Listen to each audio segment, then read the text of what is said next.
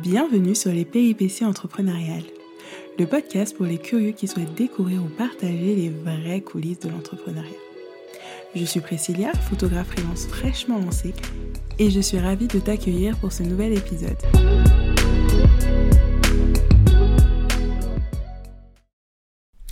Hello, je te retrouve aujourd'hui pour ce petit épisode hors série, le premier, pour te parler d'un sujet qu'on aborde peu, mais qui est pourtant essentiel euh, dans la vie de tous les jours, mais également dans la vie entrepreneuriale, savoir s'écouter. On apprend beaucoup trop peu à le faire. Déjà, lorsqu'on est petit, on est souvent invité à contrôler nos émotions plutôt que d'apprendre à les vivre pleinement.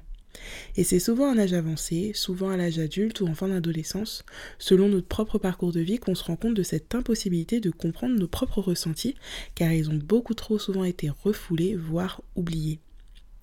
Savoir s'écouter, c'est aussi savoir dire non. Je pense que toi comme moi, on a tous quelqu'un dans notre entourage, ou peut-être même nous-mêmes, qui ne sait pas dire non. Quelqu'un qui ne sait pas dire non. Ah le non, Qu'est-ce qu'il est difficile à sortir celui-là Notre bouche dit toujours oui, mais que veut-on réellement Au fond, et surtout, que peut-on réellement faire? Pour que ce soit plus facile, prenons la chose autrement. Proclamer un non pour se dire oui à soi-même. C'est beaucoup plus sympa comme ça, n'est-ce pas Et c'est ce que j'ai fait aujourd'hui. Je me suis dit oui. Oui au repos, oui au fait de prendre soin de mon corps, oui au fait de ne pas être aussi productif que je le veux. Et c'est comme ça. Je ne suis pas en état. Bon, rien de grave en soi, hein. juste les aléas de la vie d'une femme, une période beaucoup plus propice aux douleurs et à l'extrême fatigue.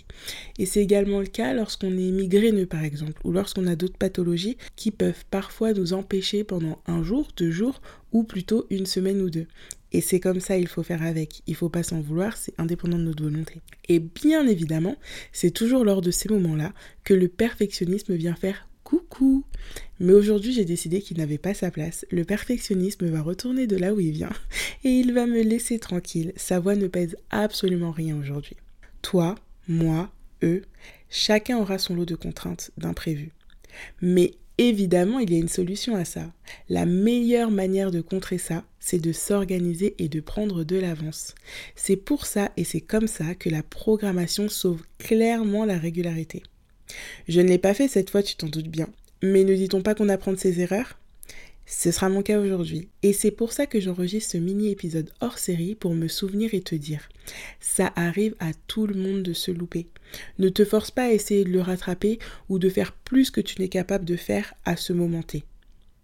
Je te souhaite une belle semaine et te donne rendez-vous la semaine prochaine pour un épisode entier enregistré en avance pour ne plus me laisser surprendre. À très vite et voilà, c'est la fin.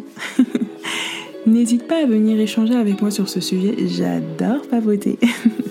si ta plateforme d'écoute te le permet, tu peux me laisser un commentaire ou des petites étoiles, ça m'encouragera et surtout ça permettra au podcast de se faire connaître.